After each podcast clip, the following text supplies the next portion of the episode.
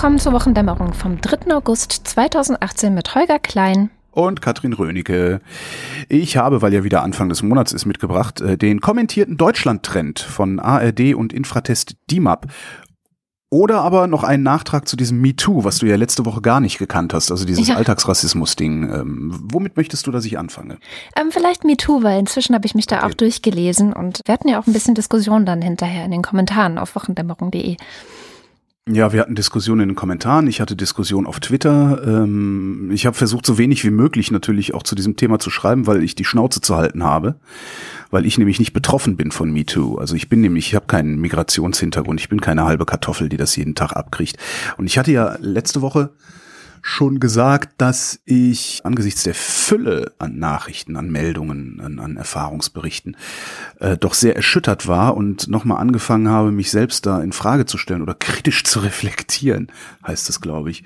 Und hatte ja auch letzte Woche schon gesagt, dass mich das, dass mich das sehr mitgenommen hat, dass, dass ich also tatsächlich mich auch meines Verhaltens schäme, weil ich auch heute noch, also heute noch im Sinne von heuer, jetzt nicht exakt am heutigen Tage, weil ich auch heute noch beispielsweise dem Polenwitz nicht abgeneigt bin. Hm. Genauso erwarte ich natürlich auch von Polen, dass sie mir deutschen Witze erzählen, was sie auch gelegentlich tun. Also ich, wenn ich Polen kennenlerne, frage ich, ob sie deutschen Witze kennen, weil ich finde das wichtig, dass man dann auch so, also ich zumindest fühle mich dann okay, weil ich sage, okay, du darfst jetzt gerne über mich lachen, dann lache ich auch über dich und dann lachen wir übereinander und wissen aber, dass wir es beide nicht irgendwie ernst und ausgrenzend meinen. Beziehungsweise, wenn ich da vielleicht kurz einhaken darf, also man lacht ja nicht über den anderen, mit dem man sich gerade Witze erzählt, sondern man lacht ja über ein Stereotyp. Genau, das ist das eine. Das andere ist aber trotzdem, was ist eigentlich, wenn wir beide in Deutschland stehen? Da bin ich nämlich in der privilegierten Situation, zur Mehrheitsgesellschaft zu gehören und den Ton anzugeben. Lacht der Pole dann eventuell nur aus Verlegenheit oder sonst wie mit. Naja, jedenfalls habe ich lange nachgedacht und lange hin und her gedacht und äh, äh, habe da eine riesige Baustelle auch bei mir entdeckt. Natürlich renne ich nicht rum und sage, ey, du bist schwarz, du bist dumm oder Herr Polizist, kontrollieren Sie den da hinten mal, der hat einen Bart. Aber ja, ich subsumiere das mal unter mir ist der Polenwitz nicht fremd. Und ich habe so unglaublich viele Kommentare gelesen von diesem, diesem üblichen rechtsgehässigen Twitter-Accounts und Publizisten, weißt du, so Fleischhauser und solche Leute, ne, die auf, einfach nur auf diesen Hashtag aufgesprungen sind, um sich entweder drüber lustig zu machen oder es alles abzutun oder sonst was. Ich kann mir halt andererseits aber auch, also so Fleischhauser, der macht das absichtlich, der ist ein Arschgesicht, ja, der, der lebt davon, äh, solche Sachen misszuverstehen, also wie all diese komischen pseudokonservativen Gehässigen. Aber ich habe dann überlegt, ich kann mir sehr gut vorstellen, dass es wirklich Menschen gibt, dass es viele Menschen gibt, die das Problem tatsächlich nicht begreifen. Ja. Bei diesem MeToo, da geht's halt nicht darum, anzuklagen. Das musst du schon selber machen. Ich muss mich schon selber anklagen. Kein Schwarzer wird mich jemals dafür anklagen. Ja? Das mache ich selbst. Und dann habe ich gedacht, wie kann man das eigentlich den Leuten vermitteln, was da eigentlich das Problem ist? Vor allen Dingen so Leuten wie, wie mir, die sich für wahnsinnig aufgeklärt und fast immun gehalten haben vorher, um dann feststellen zu müssen, oh, da ist doch noch viel im Argen. Und dann habe ich mir halt gedacht, hier, kleines Experiment, und das geht so. Es ist eigentlich völlig naheliegend. Nimm irgendeins deiner Merkmale, das dich mit dir selbst unzufrieden sein lässt. Ja? Deine Locken, deine Sommersprossen, deine Nase, deine Stimme, deine krummen Füße, dein Übergewicht, irgendwas, ir irgendwas. Und dann stell dir vor, Du würdest jeden einzelnen Tag deines Lebens von irgendwem drauf angesprochen. Jeden Tag, mindestens einmal. Mal so als Witz, mal als Wohlwollen, mal aus Unachtsamkeit, mal aggressiv. Jeden Tag. So manche Tage dann auch mehrmals, ne? So auf der Party oder sowas. So. Und weil du dieses Merkmal hast, wirst du nicht nur jeden Tag drauf angequatscht. Jeden Tag, ja? Äh, jeden. Du darfst auch nicht in die Disco, jedenfalls nicht in jede Disco. Du darfst nicht zum Bewerbungsgespräch. Du bekommst keinen Besichtigungstermin für die Wohnung, weil du Sommersprossen hast. Du wirst immer mal wieder von der Polizei kontrolliert, weil deine Nase krumm ist. Die Schnuller-Nazis kommen am Ende sogar noch bei dir vor und sprechen dir ab, hier leben zu dürfen, weil deine Haare Locken, Locken haben. So. Und ich glaube, wenn man das einfach mal sich mal wirklich eine Stunde hinsetzt oder meinetwegen auch nur fünf Minuten und das gedanklich einmal durchspielt für sich selbst, einfach mit einem Merkmal, mit dem man selbst für sich unzufrieden ist, dann kriegt man eine vage Ahnung davon, wie es Leuten geht, die solche Merkmale auch haben, aber an diesen Merkmalen nichts ändern können. Wenn du Locken hast, kannst du dir die glatt ziehen. Wenn du Übergewicht hast, kannst du abspecken. du kannst prinzipiell irgendwie da raus. Aus deiner Herkunft oder aus der Herkunft deiner, deiner Eltern kommst du aber nicht raus. So, aber wenigstens so einen kleinen Hauch kriegt man dann vielleicht mit und weiß, warum man vielleicht einfach mal zuhören sollte und vielleicht auch einfach mal gucken sollte, inwiefern man da selbst nicht Täter ist. Täter ist zu viel. Es nimmt ja auch keiner von den Leuten oder die wenigsten von den Leuten, die da MeToo schreiben, nehmen ja auch so eine Opferposition ein. So wie Horst Seehofer jetzt, weil er die Schirmherrschaft zurückgibt, der alte Loser da. Die nehmen ja keine Opferposition ein und die klagen mich auch nicht an, sondern sie sagen nur, so ist es. Das ist mein Leben, so erlebe ich das tagtäglich. Ja. Dafür gibt's ein Wort, das Wort ist Alltagsrassismus.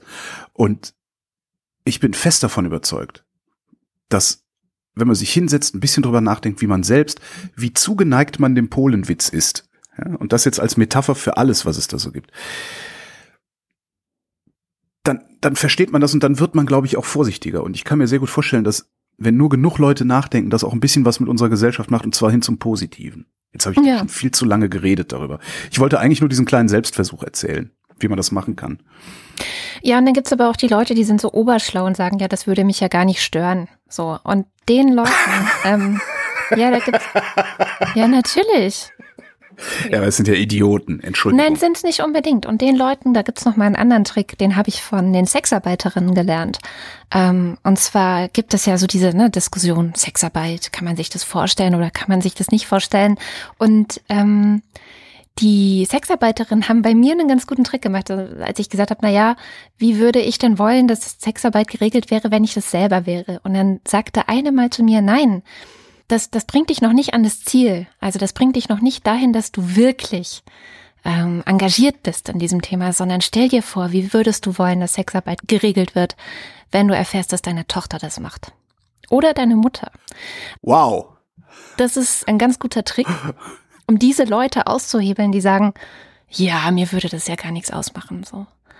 Ähm, da meine ich übrigens auch nicht mit Idioten, meine ich an dieser Stelle nicht Idioten im Sinne von, die haben ja keine Ahnung, sondern Idioten im Sinne von, Arsch, Wort, von, von, ne? von, Arschgesichter. Ne? ähm, naja, Idiot ist eigentlich derjenige, der äh, Ne, ist eigentlich so auch so ein Wort, das du nicht benutzen darfst. Also es ist, äh, Warum ich hab, das denn nicht? Ja, ich habe da auch gerade, ich habe gerade eine sehr schöne Folge des Guilty Feminist Podcasts gehört. Da geht es um ein ähnliches Thema. Es geht um Sprache. Also wie wie gehst du mit Leuten um, die anders sind in, in einem großen breiten Thema. Sie haben da einen Gast, ähm, die ist behindert, aber nicht so behindert, ähm, dass sie im Rollstuhl sitzt oder so, sondern sie hat eine Hautbehinderung. Also ihre Haut ähm, sieht halt irgendwie krass aus. Ich habe jetzt noch kein Bild von ihr gesehen, aber sie hat halt so davon berichtet, dass zum Beispiel sie einen Auftritt hatte in irgendeiner Stadt und hinterher kam eine Frau aus dem Publikum zu ihr und hat gesagt, ähm, sollte ich sie vielleicht mal kratzen? So, du denkst so, what? Äh, also völlig übergriffig. Und die hat halt auch berichtet, wie sie jeden Tag, sie bekommt E-Mails, wo gefragt wird, dass es ist. Sie sitzt im Zug und die Leute gucken sie an. Es ist genauso dieser Effekt auch. Den, den haben Behinderte, den haben Frauen versucht klarzumachen, als es um Alltagsfixismus ging. Den haben eben die ganzen Migranten, die hier wohnen oder müssen ja nicht mal Migranten sein, können ja auch einfach Deutsche sein, die nicht weiß aussehen. Diese Erfahrungen haben ja total viele und die hat auch berichtet, dass so ein Wort wie zum Beispiel crazy, also verrückt, ja, ähm, das, das so zu benutzen, so, so alltäglich als, als etwas, was abwertend ist, ist, ist im Grunde auch schon so ein Schlag ins Gesicht von Leuten, die irgendeine psychische Erkrankung haben. Und ja, also ich, wenn du gerade schon dabei bist zu reflektieren, ähm, hör dir auf jeden Fall mal diese Folge an. Du musst ja nicht mit einem zustimmen, aber weil du gerade sagtest, den Leuten mal zuhören. Hört den Leuten mal zu, die jeden Tag von sowas betroffen sind, die versuchen, ähm, eine Aufmerksamkeit für solche Unaufmerksamkeiten, kann man ja letztendlich sagen. Also es ist ja im großen Teil Achtlosigkeit. Es ist nicht Bösartigkeit, es ist Achtlosigkeit. Ähm, die versuchen, diese Achtlosigkeit ein bisschen auszuhebeln. Ja, aber ähm, das, das, mir ist das durchaus bewusst, ne? Das ist dann, da, da gibt's ja auch einen Ismus für, das ist der Ableismus. Mhm.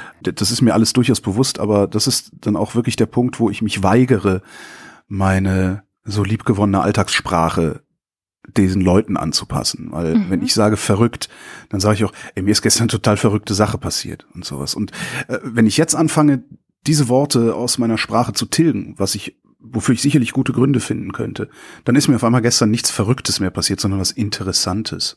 Nee. Ja? Und da möchte ich nicht hin. Tatsächlich, da bin ich egoistisch genug und sage, da möchte ich nicht hin. Da müsst ihr dann halt auch mit leben, weil ich lebe halt auch damit, dass die Hip-Hopper alles fett finden. Ja? also da, da müsst ihr jetzt leider durch, Leute. Da kann ich nichts dran ändern. Nee, aber, aber wenn ich Idiot sage, damit meine ich natürlich nicht den Idioten, also den tatsächlich intelligenzgeminderten, ja, sondern das Arschgesicht. Im Grunde wieder. Ich will nur nicht so oft Arschgesicht sagen, sonst sagst du hinterher wieder, das ist dein Lieblingswort, ne? Jetzt weiß ich leider nicht mehr, wie ich da hingekommen bin. Ähm, von MeToo kamen wir ursprünglich. Aber du ja, wolltest ja, auch noch den Deutschland-Trend. Genau. Okay, der kommentierte Deutschland-Trend von ARD und Infratest DIMAP. Diese Sonntagsfrage ergibt für die aktuelle Bundesregierung nur noch 47 Prozent. Sieben ist eine gute Zahl. Die FDP ist mit sieben immer noch im Parlament. Ich habe nicht rausfinden können, wer das war.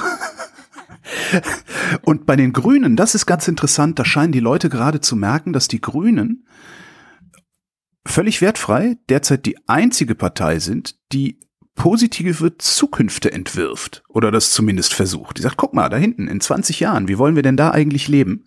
Und nicht nur auf dem Status quo rumhackt und sagt, wie der ad hoc zu verbessern wäre, was die Linke zum Beispiel macht. Mhm. In meiner Wahrnehmung jeweils natürlich. Ähm, SPD, CDU, FDP kannst du halt komplett vergessen, die FDP sowieso, das ist eine reine Klientelpartei, das kann man nicht oft genug sagen. Ja, die Neonazis äh, sind jetzt nur noch einen Punkt hinter der SPD, die haben nämlich 17 Prozent. Wow.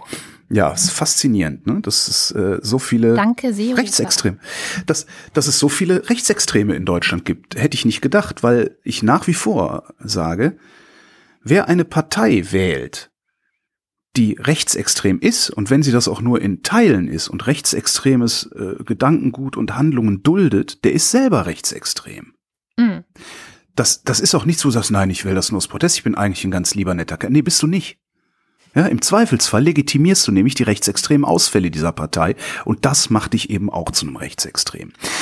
Weiter geht's. Politikerzufriedenheit. Hm, natürlich die übliche Reihenfolge. Maas, Scholz, Merkel. Maas ist wie immer der beliebteste. Das ist halt Außenminister. Außenminister klappt halt, halt, ne? klappt halt immer die Nummer, ne? Sollte, man sollte Außenminister werden, um jeden Aber es hat er auch verdient, nachdem er ja zuvor der Zensurminister war.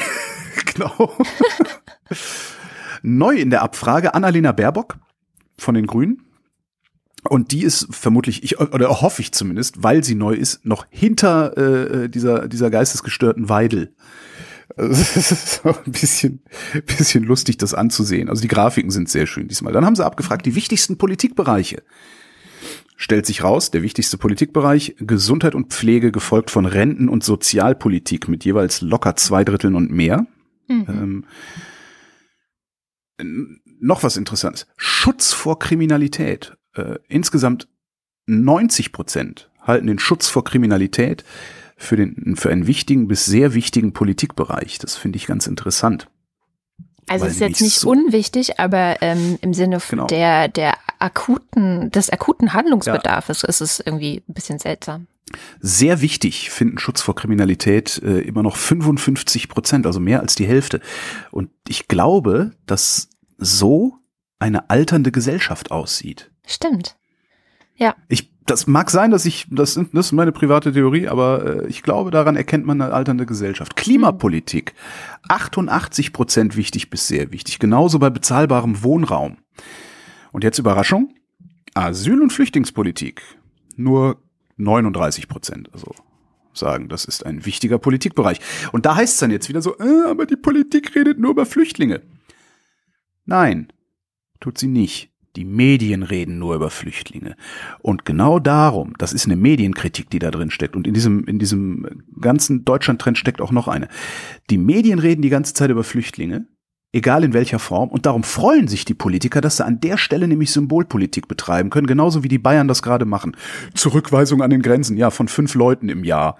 So machen nur Symbolpolitik, weil die Presse es denen gestattet. Wenn die Presse, denn die Journalisten, den Politikern nämlich nicht immer wieder Fragen nach Flüchtlingen stellen würden, dann wäre dieses Thema ganz schnell gar kein Thema mehr, außer für die Fachabteilungen. Und dann müssten die Politiker sich um echte Probleme kümmern. Ja? Gesundheit und Pflege, Renten und Sozialpolitik, bezahlbarer Klima. Wohnraum, was für Klimawandel, genau. Und dann, wenn die Presse das machen würde, das ist jetzt der Witz, dann hätten sie endlich auch mal wieder ihren Job als vierte Gewalt gemacht und hätten vielleicht auch zum ersten Mal in den letzten 25 Jahren diesen Titel tatsächlich verdient. und nicht auf die Talking Points der Politiker reinfallen. Ja, das ist ja sehr schön, Herr Seehofer, aber was ist denn jetzt eigentlich mit den Krankenhäusern? Das ist die Frage, die man da stellen kann. Die kann man auch in der Bundespressekonferenz stellen. Stattdessen wird in der Bundespressekonferenz, äh, man muss nur die Videos von Thilo Jung sehen. Es ist furchtbar. Naja. Auch schön, wenn man das dann umdreht. Äh, wie zufrieden sind Sie mit der Arbeit der Bundesregierung? Schätze mal, wie viele Leute sehr zufrieden sind, also wie viel Prozent? Hat sich nichts verändert zum Vormonat? Ich weiß es nicht mehr, wie es vom Vormonat war. Ich sag zehn. Null. Null? Oder war ich ja noch optimistisch? Ich bin immer optimistisch. Äh, drei Viertel der Leute sind weniger bis gar nicht zufrieden. Wow. In keinem politischen Lager gibt es wenigstens 50 Prozent Zustimmung. Selbst die Unionsanhänger sagen nur 45 Prozent sind wir zufrieden. Das Aber was ich mich da immer frage, wissen die Leute, die das gefragt werden, überhaupt, was die Politik gerade ist? Das ist eine interessante Frage, ja. Ja. Ja. Zufriedenheit mit der Arbeit der Bundesregierung im Bereich Schutz vor Kriminalität und Verbrechen. Keine 50 Prozent. 47 Prozent der Leute sind unzufrieden bis sehr unzufrieden bei Schutz vor Kriminalität und Verbrechen. Da frage ich mich dann echt, sitzt jetzt irgendwie die knappe Hälfte der Bevölkerung zu Hause und kackt sich den ganzen Tag ein? Also was machen diese Leute? Gucken die irgendwie zu viel hier Assi-Fernsehen? Lesen die zu viel äh, äh, Springerpresse-Zeitungen mit großen Buchstaben? Oder, oder, oder was ist mit den Leuten los? Ich, also und ja, so, mal Spa äh, Spaß beiseite, ja? Ich weiß. Diese 47 Prozent sind potenzielle Unterstützer eines autoritären oder wenigstens autoritäreren Regimes. Und das macht mir Sorgen. Wie sowas nämlich aussehen kann, das haben wir die Tage in Regensburg gesehen, wo der eine Afghane in der Kirche rumgelaufen ist und irgendjemand erstmal die Bullen gerufen hat, weil er meinte, der sähe verdächtig aus. Ja, und die Polizei dann geprüft hat, ob er absichtlich verdächtig ausgesehen hätte. Und das Problem, was ich da habe, ist halt, noch sind's die halben Kartoffeln, die verdächtig aussehen, wenn sie in eine Kirche gehen. Aber wie bitteschön, die Frage stelle ich auch immer wieder, kann ich wissen, dass morgen ausgerechnet nicht ich auch verdächtig sein werde? Naja. Ja, also mir reicht ja schon, dass die halbe Kartoffeln verdächtig aussehen, zumal der ja irgendwie nur Kopfhörer im Ohr hatte oder so. Ne? Ja, das, ja, das. Also, das, das, äh, das, äh, E, egal. Also wahrscheinlich hat er gerade die Wochendämmerung gehört. Ja? Genau. Hat wahrscheinlich deswegen total verdächtig ausgesehen. Genau. Ähm, vielleicht die Augen zugekniffen. Gerade mal ein knappes Drittel ist zufrieden mit der Renten- und Sozialpolitik. Wenn man sich da mal anguckt, äh, wie Rente berechnet wird und wie die Rentenhöhen sind, weiß man, wer das ist. Das sind all die Angestellten, die konstant mehr als 3000 brutto im Monat verdienen und sich darum nur wenig Sorgen um Altersarmut machen müssen. Ein Fünftel ist zufrieden mit Gesundheits- und Pflegepolitik. Das würde ich gerne mal aufgedröselt bekommen eigentlich auch, weil abgesehen vom Personalproblem in der, in der Pflege, also Krankenpflege, Altenpflege, ist die restliche Gesundheitsversorgung, die wir so haben, ja eigentlich auch Ausfluss von Regierungspolitik. Und die finde ich eigentlich ziemlich geil. Mhm. Also abgesehen von jetzt, dass die Krankenkassen Homöopathie bezahlen und Brillen nicht und sowas, aber ja, so.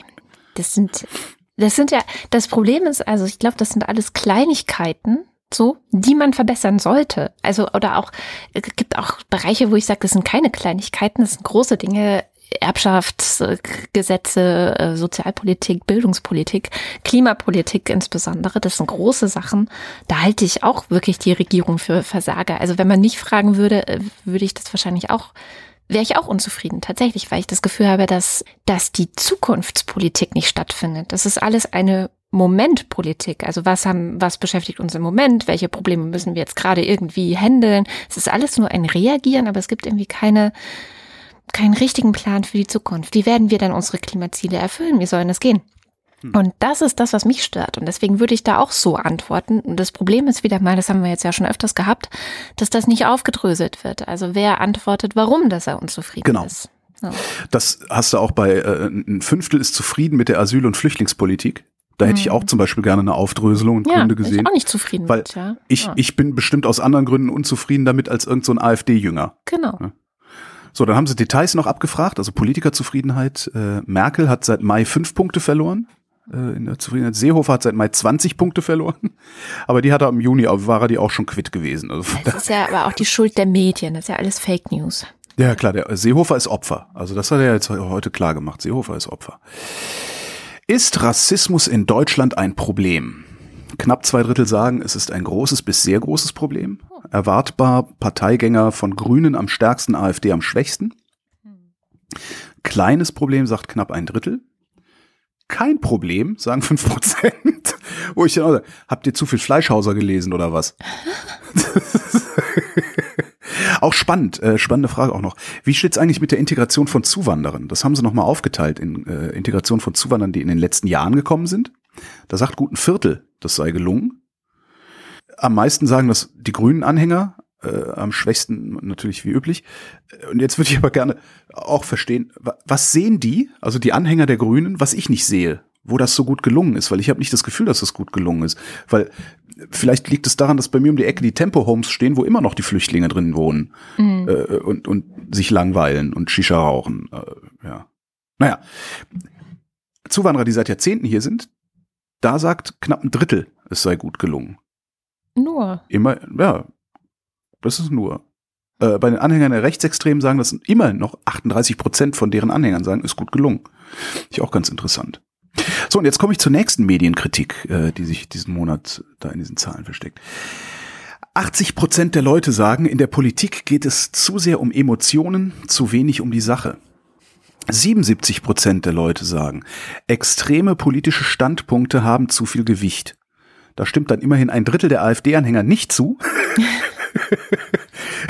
Dafür meint dann aber auch Geil. bei diesen AfD-Anhängern, meinen 93 Prozent, die Toleranz gegenüber anderen Meinungen würde geringer.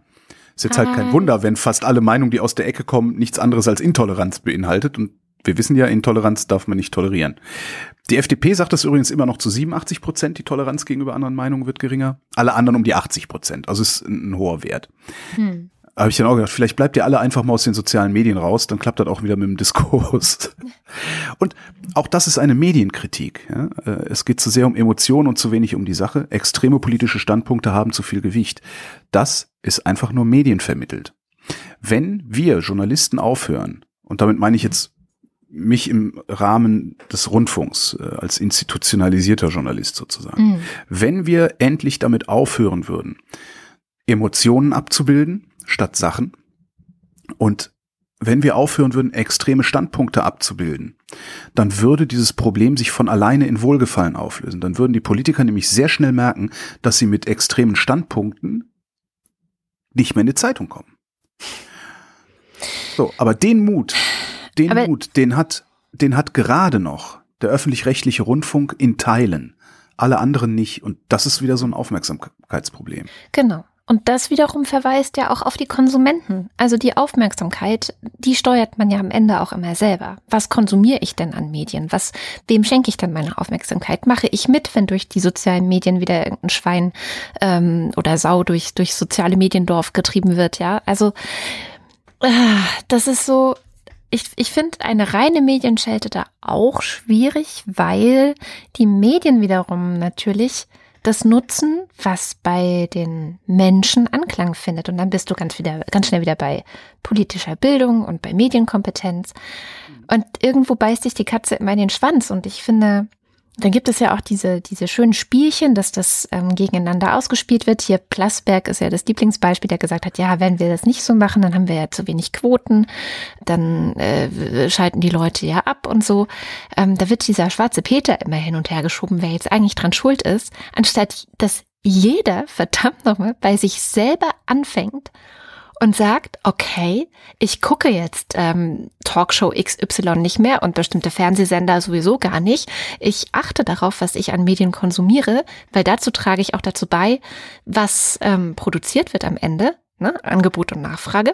Und mhm. ähm, die Medien selber aber auch wiederum, ich achte darauf, dass mein Angebot so gut ist, dass die Leute es auch zu schätzen wissen, gut informiert zu werden. Also es ist so ein alle sind in der Verantwortung und am Ende auch die Politiker. Und, und die eigentlich insbesondere, finde ich, wenn nämlich so jemand wie der Seehofer diese ganzen Dynamiken, die wir in der Aufmerksamkeitsökonomie haben, dafür nutzt, Wahlkampf zu machen. Also ich meine, wir haben jetzt noch bis 14. Oktober Bayern-Wahlkampf in ganz Deutschland. Das muss man sich einfach, da muss man sich irgendwie drauf einstellen und da müssen auch alle wachsam sein. Aber wenn der das tatsächlich dafür nutzt, dann ist er genauso daran schuld. Ja, dann macht er sich auch strafbar, dass er sein Amt missbraucht dafür. Das ist richtig. Allerdings nehme ich daraus den öffentlich-rechtlichen Rundfunk. Auch ja, der öffentlich-rechtliche Rundfunk muss sich, muss sich über äh, die Quote messen lassen, natürlich. Klar. Nichtsdestotrotz äh, erwarte ich vom öffentlich-rechtlichen Rundfunk, dass er die Kraft aufbringt, äh, genau diese Emotionalisierung nicht mitzuspielen, beziehungsweise nur noch in Formaten mitzuspielen, die eindeutig mit dieser Emotionalisierung umgehen. Das heißt, ich würde Frank Plasberg machen lassen, was er will, mhm. aber ich würde ihm das Label Polit-Talkshow wegnehmen, weil es ist keine Polit-Talkshow. Ja, Weder was er da im Fernsehen macht, noch was da im Nachgang als Fact-Checking bezeichnet wird, das ist nämlich auch Pillepalle. Ja. So, ich würde den, ich würde den einfach das Label politische Talkshow wegnehmen, dann können die sich überlegen, wollen wir es neu aufstellen? Wollen wir tatsächlich eine politische Talkshow draus machen? Oder wollen wir so eine Krawallsache wie bei Hans Meiser machen da draußen? Dann kann man das alles machen. Aber diese Labelung. Hans Meiser, das, das ist eigentlich ein guter Vergleich. Ja. so, einen habe ich noch. Aga, aga, aga, einen habe ich, einen hab ich noch. Ähm, Jens Spahn, der Bundesgesundheitsminister, hat ja angefangen, seinen Job zu machen. Ja, mhm. Haben wir ja lange nicht mit gerechnet. Jetzt äh, hat er ja vorgeschlagen, ein Gesetz zu machen, das auf den wunderbaren Namen Pflegepersonalstärkungsgesetz hört. Mhm. Zwangsweise, also will die Krankenkassen verpflichten, äh, die Kosten für 13.000 neue, äh, neues Personal zu übernehmen und so weiter. Egal die Details, weil niemand glaubt, dass das eine Verbesserung für die Patienten bringen würde. Also ich könnte jetzt noch paar Prozente aufführen, aber das war alles so drei Prozent, sieben Prozent. Das irgendwie oh Gott. Und damit bin ich am Ende des kommentierten Deutschland-Trends. Wow, dann kommen wir doch mal wieder zu Donald Trump. Der ist mal wieder dran. Es hat sich einiges angesammelt, weil ich in den letzten Wochen ja irgendwie nie weiter jetzt in die USA geblickt habe. Ich habe das zwar verfolgt oder so gut es geht versucht zu verfolgen. Ich war ja im Urlaub. Da sucht man sich auch schon so ein bisschen aus, mit was man sich eigentlich belasten will, so den Urlaubsalltag belasten will. Deswegen war so viel USA nicht dabei, aber es hat sich trotzdem einiges angesammelt. Wir wissen ja, dass es einen Sonderermittler namens Robert Mueller gibt, mhm. der dabei ist, aufzuklären, inwieweit im US-Präsidentschaftswahlkampf 2016 Einfluss durch irgendwelche russischen Akteure genommen wurde. Ja, also ich, ich drücke das bewusst ähm, schwammig aus, weil ähm, das eben auch gerade noch dabei ist, aufgeklärt zu werden. So, und eine der Nachrichten, die ich nicht gebracht habe in den letzten Wochen, war, dass er deswegen gegen russische Geheimdienste Anklage erhoben hat. Aber nicht nur gegen die, sondern auch ein Vertrauter von Donald Trump war jetzt mal wieder dran oder ist so ein bisschen dran. Also er wurde nicht angeklagt, er wurde auch nicht ähm, vorgeladen oder verhört, aber Roger Stone heißt er, ist ein politischer Berater äh, von Trump gewesen und Muller kreist den so ein. Also der hat schon acht seiner Kollegen kontaktiert und einen vorgeladen und will natürlich wissen, inwieweit diese ganze äh, Klitsche und Clique um Trump herum eigentlich Bescheid wusste. Und das ist nur einer von, von mehreren Fällen, wo der Muller gerade so ein bisschen die Schlinge zuzuziehen scheint. Vielleicht erinnerst du dich auch an den Fall Michael Cohen. Das war ein sehr enger Vertrauter von Donald Trump, bei dem es ja, vor ein paar ja, Monaten. Nee, ich vor ein paar ich, ich Monaten. Verliere, ich verliere tatsächlich langsam, Entschuldigung, den, den, den Überblick, Überblick, über diese Namen und über diese Konstellation. Ja, deswegen weil, wollte ich es gerade erklären. Äh, ja, ich sag nur, du hast mich gefragt, ob ich mich dran erinnere und nein. Genau, ähm, der hatte vor ein paar Monaten eine Hausdurchsuchung durch das FBI bei sich zu Hause, war sehr viel Aufruhr, sehr viel Tumult ähm, in einer völlig anderen Sache. Also geht um Steuerbetrug und, und andere Betrugsgeschichten, wo ich aber ja auch schon erzählt hatte, dass vermutlich der Robert Mueller darauf hofft, dass seine Kollegen vom FBI, die dafür zuständig sind, also es liegt nicht in seinem Zuständigkeitsbereich, dass die vielleicht irgendwelche Beweise finden, die für ihn nützlich sein könnten. Ah, so rum, okay. So rum war das. Und tatsächlich hat dieser Michael Cohen jetzt gerade, zumindest berichtet das der äh, Sender CNN, gesagt, dass Trump von einem Treffen zwischen hochrangige Vertreter seines Wahlkampfteams haben ja eine russische Anwältin im Juni 2016 getroffen das ist eine dieser Stränge, ähm, die da, die da in dieser ganzen äh, Russland-Einmischungsgeschichte verfolgt wird. Äh, einer aus dem Wahlkampfteam war Trumps Sohn, Donald Trump Jr. Paul Manafort, der damalige Wahlkampfmanager, war wahrscheinlich auch dabei. Also die stehen alle gerade so ein bisschen in der, im Fokus dieser Ermittlungen. Und Trump hat immer gesagt, na, ich weiß davon gar nichts. Und wenn die das gemacht haben, dann haben die das gemacht, aber ich weiß davon nichts. Und Cohen hat jetzt wirklich gesagt, dass er ganz sicher ist, dass er dabei war, wie Donald Trump Jr. und, und Donald Trump darüber gesprochen hätten und ähm, wie Trump auch gesagt hatte, dass ähm, es vielleicht ganz gut wäre, wenn jetzt über, ne, es ging ja um Hillary Clinton, also es geht, ging darum, Schmutz über Hillary Clinton rauszufinden, dass das genutzt werden könnte. Und Cohen hat wohl auch gesagt, er sei dazu bereit, das im Zweifel auch ähm, als Aussage, also als richtige offizielle Aussage zu Protokoll zu geben. Das heißt, diese Strategie, die Mueller da fährt, den wegen was anderem anzuklagen und vor Gericht zu zerren, womit der natürlich auch ein Stück weit unter Druck steht, ähm, das FBI zu befriedigen oder vielleicht so ein bisschen Kuhhandel zu machen. So, ja, wenn ich euch jetzt was in der anderen Geschichte erzähle, dann könnt ihr vielleicht ein bisschen für ein milderes Urteil oder so euch einsetzen oder sowas. Also das scheint zu funktionieren. Und wie reagiert Donald Trump? Rate mal. Ja, er pöbelt auf Twitter rum und hält alle für Idioten. Und, ja. Genau. Er Idiot pöbelt, sagt man ja nicht mehr, ne? Er pöbelt natürlich auf Twitter rum, sagt, Muller muss weg, der missbraucht seinen, äh, seinen Amt, seinen Auftrag, der will mich hier persönlich diskreditieren. Das Wort Hexenjagd ähm, fällt total oft und das ist ja so ein bisschen typisch Donald Trump, ne? Erstmal auf Twitter mobben. Und wir haben ja auch schon in der Vergangenheit immer wieder gesehen, dass das so der erste Schritt ist. Dann folgen noch so ein paar andere und irgendwann ist die Person weg. Deswegen wird aber eigentlich seit Muller im diesen Auftrag verfolgt, ähm, was seit 2007, also schon über ein Jahr ist er ja an der Sache dran. Alle warten eigentlich nur darauf, welchen Weg Trump finden wird, ihn loszuwerden, weil das ist gar nicht so einfach. Zuständig dafür, Mueller zu entlassen, wäre ein sogenannter Rod Rosenstein, das ist der Vize-Justizminister in den USA. Und der ist dafür zuständig, weil der Justizminister gesagt hat, ich bin hier befangen, weil ich habe damals auch Wahlkampf für Donald Trump gemacht, deswegen sollte es mein Vize mal schön übernehmen. So. Das weiß Trump aber anscheinend nicht. Der hat getwittert, dass er von seinem ähm, Justizminister Jeff Sessions erwartet, dass er dafür sorgt, dass Mullers Untersuchungen ein Ende haben. Also hat er jetzt gerade vor ein paar Tagen sich wieder ausgelassen. Wahrscheinlich weiß er tatsächlich nicht, dass Sessions da überhaupt nichts machen kann. Ich wollte gerade fragen, also ist das des Justizministers das FBI anzuweisen, irgendwas zu tun oder zu lassen? Theoretisch ja. Also theoretisch wäre tatsächlich Jeff Sessions derjenige gewesen, der diesen Sonderermittler Robert Mueller beauftragt hätte. Aber wie gesagt, als dieser Auftrag stattgefunden hat, hat, hat Sessions gesagt, nee, ich mache das nicht, weil ich bin hier mhm. befangen, weil ich war im Wahlkampf für Trump unterwegs und deswegen soll das mein Vize machen, Rod Rosenstein und der scheint ein ordentlicher Mann zu sein und feuert Muller halt nicht, sondern im Gegenteil so. Das Schöne ist, wenn man sich so ein bisschen durch Trumps Tweets, was ich jetzt mal wieder gemacht habe, wühlt, also der twittert ja ohne Punkt und Komma, also der twittert ja den ganzen Tag. Ja? Donald Trump ist vor allem vormittags, wenn er irgendwie Fox News guckt, ähm, sehr viel damit beschäftigt zu twittern und da ranzt der eigentlich die ganze Zeit Hinz und Kunz an. Meistens die Demokraten und meistens Crooked Hillary und Obama, aber eben jetzt auch sein Justizminister. Und wenn dann hinterher die Presse zum Weißen Haus geht und sagt, hier, Weißes Haus, also Sprecherin des Weißen Hauses, sagt doch mal, wie steht ihr denn dazu, was der ähm, Präsident jetzt wieder auf Twitter gesagt hat? Dann und das war jetzt in den letzten Wochen öfters so, dann sagt die jedes Mal, der Präsident habe ja auf Twitter lediglich seine Meinung gesagt. So.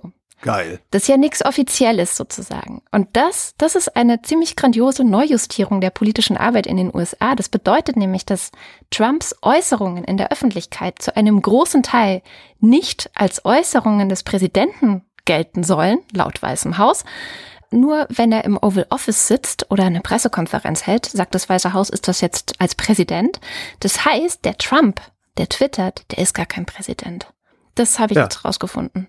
Ja, das nur irgendwer. Hast du, hast du mal geguckt, ob in seiner Twitter-Biografie steht, hier privat unterwegs? Präsident der Vereinigten Staaten von Amerika, hier privat unterwegs? ja, das steht da Damit kommen die doch nicht. nicht durch. Damit kommen die doch nicht durch. Oder ich meine, kein seriöses Medium wird dieses Spiel mitspielen. Natürlich nicht. Aber es ist die, das ist die offizielle äh, Kommunikationsstrategie offensichtlich im Weißen Haus. Was ist denn mit den Einwohnern des Königreichs Moronien? Äh, ziehen die damit? Also zumindest seine Anhänger werden das ja wahrscheinlich genauso sehen, oder? Genau, also es gibt einerseits natürlich die Anhänger, die weiterhin äh, daran glauben, was er propagiert. Und er propagiert natürlich, dass so Zeitungen wie die Washington Post, die New York Times, aber auch der, der Sender CNN, dass das alles Fake News ist, dass das alles eine Kampagne gegen ihn ist, dass das alles eine Hexenjagd ist. Und die scheinen wirklich auch auf diese ich sag mal, Kommunikationsstrategie ein Stück weit reinzufallen. Natürlich wird bei der Washington Post und bei der New York Times und bei CNN diese Strategie überhaupt nicht funktionieren und die werden das so wie es ist auch darstellen. Ja, also und die berichten auch weiterhin kritisch. Zum Beispiel jetzt heute war ganz interessant, dass Ivanka Trump hat gesagt, dass sie nicht findet, dass die Presse ein Feind des Volkes sei, was Trump immer wieder behauptet. Also er hm. hat halt immer wieder gesagt, so die, diese, diese Presse da, das ist der größte Feind des Volkes. Daraufhin hat er dann auf Twitter gesagt, ja, natürlich hat Ivanka das gesagt, weil das stimmt ja auch, sondern es sind ja nur die Fake News, die der Feind des Volkes sind. Und das wiederum sind CNN, äh, die New York Times und die Washington Post und Co. Ja, also von daher, er dreht und wendet sich und das macht das Weiße Haus halt mit. Das ist das, ähm, das, was ich auch so ein bisschen erschütternd an der ganzen Sache finde. Dass da, dass da so viele unanständige Leute, ich, das ist auch, aber das, das, das, auch das sehe ich, Partei. dazu muss ich, dazu ja. muss ich auch nicht in die, in die USA gucken, dazu kann ich nach Deutschland gucken. Äh, wie groß muss deine Not denn sein, dass du für die AfD arbeitest? im Deutschen Bundestag oder in irgendeinem Landtag. Also Not. so groß, so oder groß kann die Not, genau, ich sage, so groß kann die Not überhaupt nicht sein. Das heißt, es muss unglaublich viele Menschen geben, die unanständig genug sind, für diesen Laden zu arbeiten. Und ich, die einzige Hoffnung, die ich habe, ist, dass die alle anständig sind und da ohne Ende Kompromat rausziehen, um, um den Laden ein für alle Mal zuzumachen. Mm, Allein mir fehlt der Glaube. Das ist nicht die einzige Hoffnung, die man haben kann, sondern wie man gerade sieht an Trump, finde ich, ist, ähm, dass diese Leute halten alle zusammen, solange es läuft solange jeder profitiert und Geld in die Tasche steckt. In den USA ist das ja noch viel krasser. Du kannst ja, wenn du in der Politik unterwegs bist, ähm, das ist ja, das ist ja total lukrativ. Also du kannst ja. Ja, das ist es, das ist es ja auch. Du musst dir nur, das ist es ja auch. Du musst dir nur ansehen, wie die ganzen rechtspopulistischen Parteien die EU gerade versuchen auszunehmen. Genau. Also die erzählen ja nur, die erzählen ja alle nur, dass sie jetzt, äh, dass sie die Anständigen wären und am Ende stopfen die sich sogar noch krasser die Taschen voll als die, als die, die früher da waren. Ja. Wenn es denn dann mal so weit kommt, dass jemand das bemerkt und dass jemand sieht, so hier passiert irgendwas und dann werden die Leute verhört, dann fällt das Ganze ganz schnell. Also dann hält keiner mehr zum anderen und ähm, dann versucht jeder nur genauso seine Stäbchen ins Trockene zu bringen. Das heißt, dieser krasse Egoismus, der sie zuerst dazu bringt, zusammenzuhalten, hm. der führt am Ende auch dazu, dass sie alle im besten Falle festgesetzt werden können, wenn denn die Demokratie und die demokratischen Strukturen noch funktionieren. Also wenn du unabhängige Gerichte hast, wenn du eine unabhängige Presse hast. Wenn das noch funktioniert, dann, äh, und das ist die Hoffnung, die ich jetzt natürlich versuche hier zu streuen, äh, auch aus, aus dem, was in den USA passiert, ja, also was der Mulder da macht, der ist noch Sonderermittler, der kann nicht einfach rausgeschmissen werden, der macht seine Arbeit, der zieht die Schlingen zu, es kommen ein paar Sachen raus und das, das würde bei uns im Moment auch noch funktionieren. Deswegen arbeiten Weiß ich ja gar so nicht. Glaubst du, das würde bei uns funktionieren? Ja. Guck doch, guck doch mal, wird die, wird die AfD vom Verfassungsschutz beobachtet? Haben wir gerade das Problem oder gibt es gerade das äh, zumindest sehr, sehr starke Gerücht, dass Verfassungsschutz, also der Präsident des Bundesamtes für Verfassungsschutz, Georg Maaßen, ähm, Frauke Petri gesteckt hat, wie sie sich verhalten muss, damit sie nicht vom Verfassungsschutz beobachtet wird? Würde das bei uns funktionieren? Das ist der Verfassungsschutz, von dem haben wir ja schon vor vorletzter hm. Sendung oder so länger geredet. Da gibt es tatsächlich, also da bin ich ganz bei dir. Das ist ein, ein Laden, der einfach aufgelöst werden muss. So, fertig. Ermittelt, ermittelt das BKA hinreichend gegen irgendwelche OK-Strukturen, die auch irgendwo an Parteien andocken? Äh, beispielsweise diese Geschichte mit den Cum-Ex-Geschäften, ähm, die da gemacht wurden. Mhm. Ist da irgendwie Anklage erhoben worden gegen irgendwelche Politiker? Ich sehe nichts. Ja. ich bin da für die Bundesrepublik nicht sonderlich zuversichtlich, was das angeht, ehrlich gesagt. Ja, du brauchst halt immer einen Ankläger. Das ist so ein bisschen ja. das Ding. Der Ankläger ähm, in der Bundesrepublik Deutschland ist unmittelbar dem Bundesjustizminister unterstellt. Genau. Das ist halt wahrscheinlich eines der Probleme. Das, oder könnte eines der Probleme sein. Das ist das Problem. Ja. Aber dann, okay, dann sage ich, okay, die freie Presse ist dann so das letzte, der letzte Strohhalm. Aber was ich eigentlich sagen wollte, ist, dass natürlich diese ganze, diese ganze Struktur und deswegen auch die Demokratie nicht mehr funktioniert, sobald du diese beiden Bereiche, also die Gerichte und die Presse sobald du die auch noch unter Kontrolle hast als Regierung. Und da brauchen wir nur ja. nach Polen gucken, da brauchen genau. wir nur nach Ungarn gucken, da brauchen wir nur nach in die Italien. Türkei gucken. Obwohl Italien I hat noch die Staatsanwälte noch nicht unter Kontrolle gebracht. Die arbeiten die aber dran, genau. Also sie versuchen ja, die ganzen Autokraten arbeiten zuerst daran, dass diese Strukturen sich äh, erst werden sie aufgeweicht und dann immer weiter unterwandert. In den Österreich ja auch. Also ich meine, wie die FPÖ da versucht irgendwie die, die, den ORF hm. zu unterdrücken, ja nicht unterdrücken, aber da eben zu schleifen. ja, zu schleifen, absolut. Das ist ja auch ein ganz gutes Beispiel dafür. Also von daher. Äh, Im ähm, Übrigen, äh, im, im, Übrigen ist äh, jetzt nicht jeder Staatsanwalt dem Bundesjustizminister äh, untergeordnet, sondern sein Dienstherr ist der jeweilige Justizminister. Also wenn es dann in den Ländern Landes ist. Dann, äh, hm. Ja.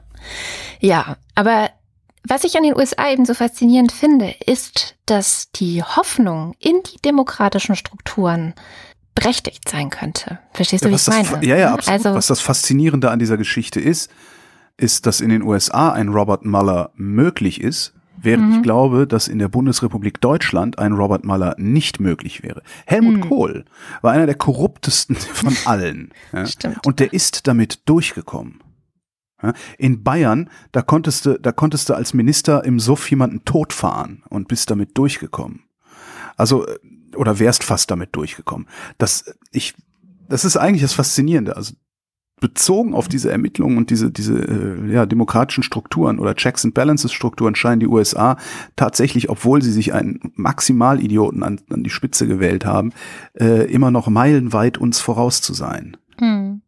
Scheinen. Ich weiß Scheinen. nicht, was passiert. Wir werden es wir werden es ja merken. Probleme, genau. Wir werden es merken. Das Gute ist, ähm, es gibt ja diese Midterms jetzt im November. Also das, Ach, das meinst das, du? Wieder Wahlen und ähm, da mischt sich jetzt auch der gute Obama ein. Das finde ich ganz gut. Also er versucht seinen Demokraten da mal ein bisschen unter die Arme zu greifen. Die haben das aber auch echt nötig, fürchte ich. Ich meinte was ganz anderes mit, wir werden es ja merken. Damit meinte ich, dass wir demnächst auch ein äh, wesentlich autoritäreres, mitunter rechtspopulistisches äh, Land werden werden. Ich glaube nämlich, dass die CDU, die CSU früher oder später mit der AfD gemeinsame Sache machen werden. Ja. Und zwar auch offiziell gemeinsame Sachen. Man, apropos, ähm, ich weiß nicht, wie ich auf apropos komme. Ähm, Im Osten verdient man weniger als im Westen. Die äh, Menschen im Landkreis Görlitz in Sachsen verdienen brutto 2183 Euro im Monat. Das sind die mit dem geringsten. In Ingolstadt in Bayern wird am meisten verdient. Da sind es nämlich 4635 im Monat. Wow, das ist mal eben das Doppelte. Das mit Brutto. Netto sieht das dann ein bisschen anders aus. Also ich habe das mal, ich habe es mal ein bisschen durchgerechnet. Ich habe hier ganz viele Zahlen aufgeschrieben. Ich, die bete ich jetzt nicht runter, sonst verlieren alle den Überblick. Ich habe einfach mal geguckt, ein 40-Jähriger, äh, natürlich keine Kirchensteuer zahlt er, äh, Steuerklasse 1, gesetzlich krankenversichert, sozialversicherungspflichtig, hätte in Ingolstadt netto 2,7, in Görlitz 1,5 im Monat. Dann habe ich mal geguckt, wie wohnt es sich denn eigentlich? Und habe äh, 50 bis 60 Quadratmeter genommen, äh, bei hier ne, Immobilienwebseite geguckt, habe einfach die billigste, die teuerste durch zwei, also ne, mhm. arme Leute Durchschnittsrechnung. so äh, in Ingolstadt kostet ein Quadratmeter im Schnitt 12,36 kalt, in Görlitz im Schnitt 5. Hm. Die beste Wohnung in Görlitz kostet 6 Euro kalt, die beste Wohnung in äh, Ingolstadt 15. So, das heißt am Ende, und jetzt kommen wir wieder zu Verhältnissen, äh, in Ingolstadt gibst du 22 Prozent deines Einkommens fürs Wohnen aus, in Görlitz nur 16 Prozent. Also Ingolstadt ein Viertel, in Görlitz ein Sechstel. Bleibt immer noch viel netto übrig. Ne? In Ingolstadt bist du immer noch bei 2000, in Görlitz hast du nur 1200. So, jetzt darf man aber nicht vergessen, vom Bruttogehalt werden ja auch Rentenversicherungen bezahlt. Und dann habe ich mir mal die Kaufkraft der Rentner angeguckt. Da gab es eine Studie, eine, eine ähm, verdammt, äh, wir verlinken das. Äh, kann, irgendwelches Institut. Ähm, hat für 2016 mal geguckt. Es ist die Kaufkraft in Ingolstadt natürlich wesentlich niedriger als die Kaufkraft in Görlitz, wo die Lebenshaltungskosten insgesamt natürlich auch günstiger sind.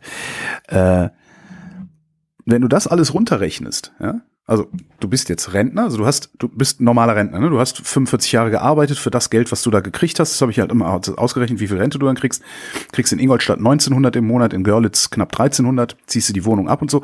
Am Ende jedenfalls bleibt noch eine Differenz von etwas über 200 Euro, wenn du in Ingolstadt oder in Görlitz gearbeitet, gelebt und in Rente gegangen bist. Und das finde ich eigentlich ganz interessant. Jetzt kann man sich die Frage nämlich mal auf der Basis stellen, würdest du lieber in Görlitz oder lieber in Ingolstadt wohnen? Abgesehen von den, von den aggressiveren Nazis in, im, im Osten, insbesondere in Sachsen. Das ist die Frage. Du ähm, hast wesentlich mehr Freiräume im Osten. Hm. Das sage ich ja schon ewig. Das ist ja mein Reden so, schon seit Jahren. Freiräume für 200 Euro. Ja. Fand ich eine ganz witzige Rechnung. weil die Meldung war eigentlich, im Osten verdient man immer noch schlechter. Ist Ah. die Frage, ob man da auch schlechter lebt. Das ist die Frage, ja. Das habe ich tatsächlich also schon vor ein paar Jahren mal formuliert, dass ich glaube, dass Freiräume findest du am ehesten im Osten. Und wenn du was Neues starten willst oder wenn du, keine Ahnung, du hast jetzt hier auch ähm, viele, viele Festivals zum Beispiel finden im Osten statt, ähm, weil einfach viel mehr Platz da ist. Es ist viel mehr, ja, selbst du und ich könnten uns wahrscheinlich ein Haus irgendwo im Osten leisten oder so. Ja. Die Frage ist halt, willst du dahin? Klar, das ist die Frage. Aber warum denn nicht? Es gibt auch nette Leute im Osten. Meine ganze Familie ist im Osten. Ja, aber die aggressiven Nazis sind halt auch im Osten. Ja, ja. Das heißt, als von das Aber die wirst du vorerst, nicht los, indem du sie meidest, sondern das vielleicht. ist richtig. Und vorerst haben wir ja auch nichts von denen zu befürchten, weil wir sind weiß. Genau.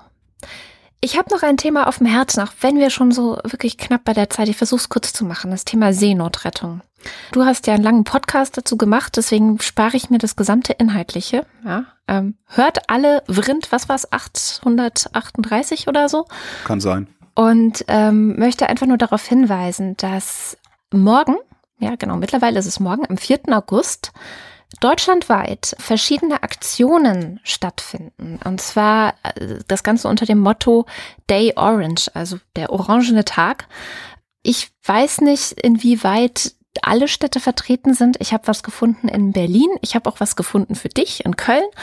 Es gibt aber auch in München, glaube ich, was. Also guckt einfach mal bei euch in der Gegend, ähm, ob die Seenotretter-Organisationen, die da vor Ort sind, was machen. Es gibt Demos, es gibt Aktionsstände, es gibt Mahnwachen, was man eben alles so machen kann. Und ähm, ich finde, man muss momentan vor allem diese Seenotretter echt unterstützen. Weil was passiert, und jetzt werde ich doch kurz ein bisschen inhaltlich, ist, dass auch durch so Leute wie Seehofer, aber auch die Regierungen von anderen Ländern, Malta, Italien vorneweg, wird ja versucht, diese Seenotretter als Kriminelle und als Teil des Problems zu framen, ja, und zu sagen, die sind mit dran schuld. Und ähm, die werden auch behindert, wo es nur geht. Also der aktuelle Fall äh, in Malta, die Sea-Watch 3 sitzt da immer noch fest seit über einem Monat. Dann steht der Kapitän der Lifeline, glaube ich, immer noch vor Gericht dort äh, mit völlig fadenscheinigen Begründungen. Also die haben auch alle keine Argumente mehr. Aber man sieht in dieser ganzen Seenotrettungsdebatte, das haben wir in der Zeit gesehen, als es dieses Pro und Contra gab, dass es auf Argumente auch gar nicht mehr ankommt. Ja, also Argumente sind eigentlich inzwischen fast egal. Hauptsache, die Politik stimmt, sag ich mal. Und die Politik, die stimmen soll, ist halt die, die die Leute weghält. Und deswegen, also ich unterstütze seit einem Monat tatsächlich eine Seenotretterorganisation einfach per Dauerauftrag. Das kann man machen.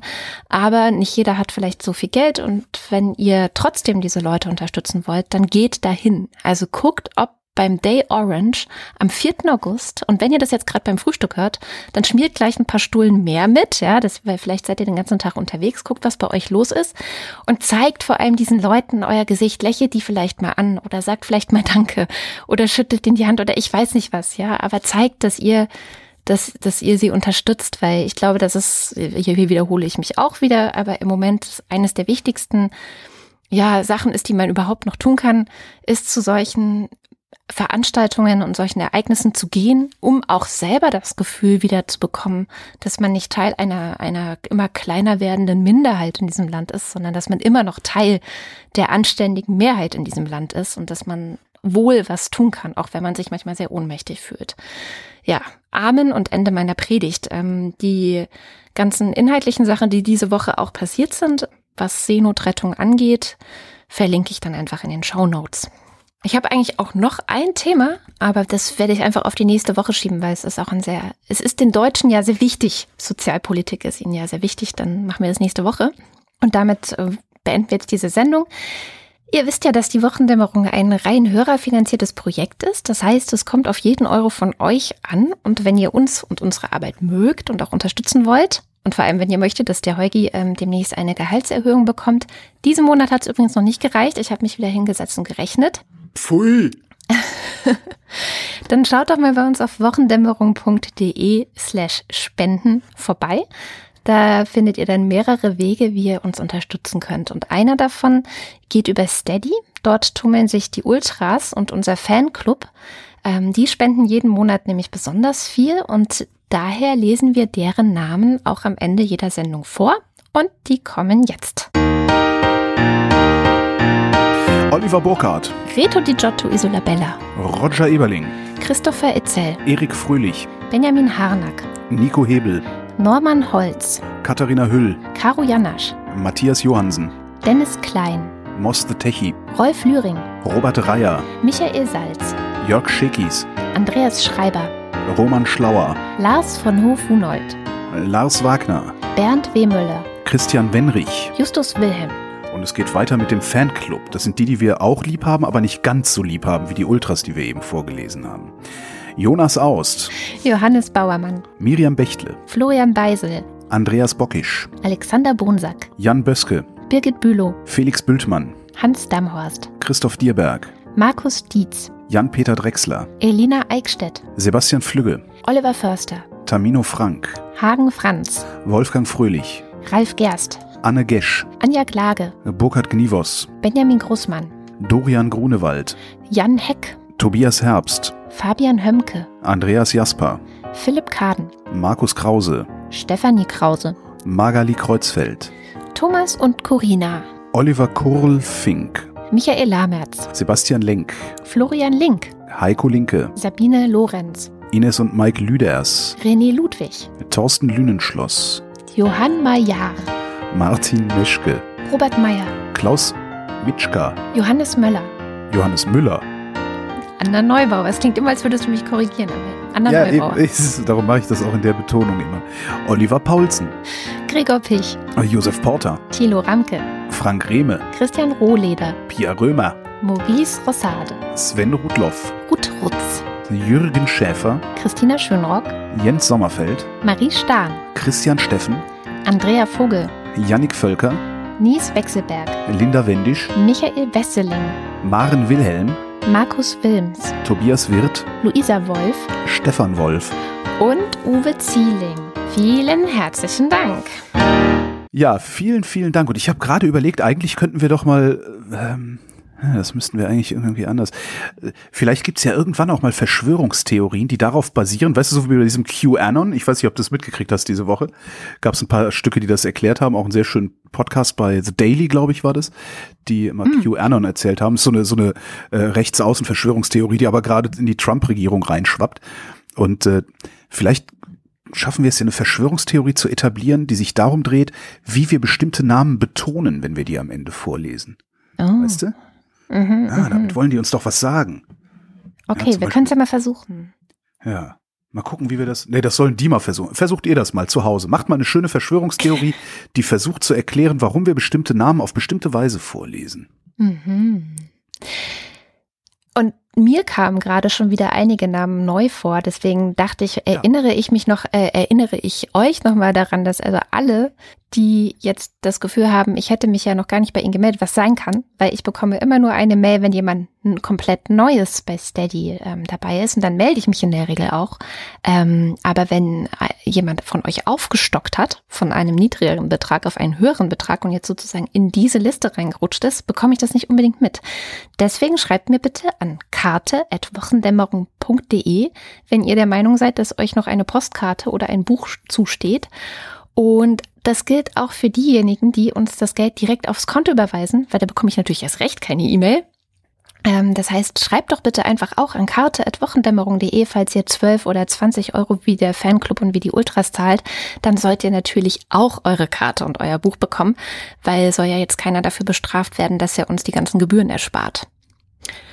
Ja, und das war's auch schon wieder von der Wochendämmerung. Das war die Wochendämmerung vom 3. August 2018. Ich muss immer nachdenken. Nach zwei Wochen Urlaub hat man immer so komplett keine Ahnung mehr, was für ein Tag eigentlich ist. Steht aber doch oben rechts auf dem Computer-Display. Da steht bei mir nur Freitag 13.27 Uhr.